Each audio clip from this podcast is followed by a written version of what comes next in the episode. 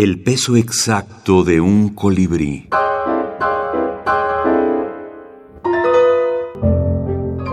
Julio Ramón Ribeiro. Por la misma vereda desierta por donde yo camino, un hombre viene hacia mí a unos 100 metros de distancia. La vereda es ancha, de modo que hay sitio de más para que pasemos sin tocarnos. Pero a medida que el hombre se acerca, la especie de radar que todos llevamos dentro se descompone. Tanto el hombre como yo vacilamos, zigzagueamos, tratamos de evitarnos, pero con tanta torpeza que no hacemos sino precipitarnos hacia una inminente colisión. Esta finalmente no se produce, pues faltando unos centímetros logramos frenar, cara contra cara.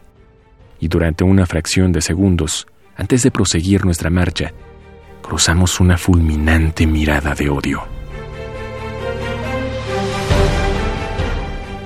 Cuenta con, diversos libros de cuentos y novelas, entre los cuales quiero resaltar principalmente tres cuentos, Los gallinazos sin pluma, Solo para fumadores y La insignia.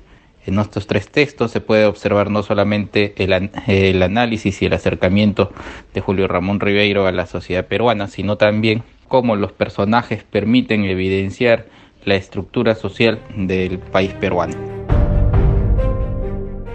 Ronnie Vázquez Guevara, académico y escritor peruano. Antología personal. Julio Ramón Ribeiro.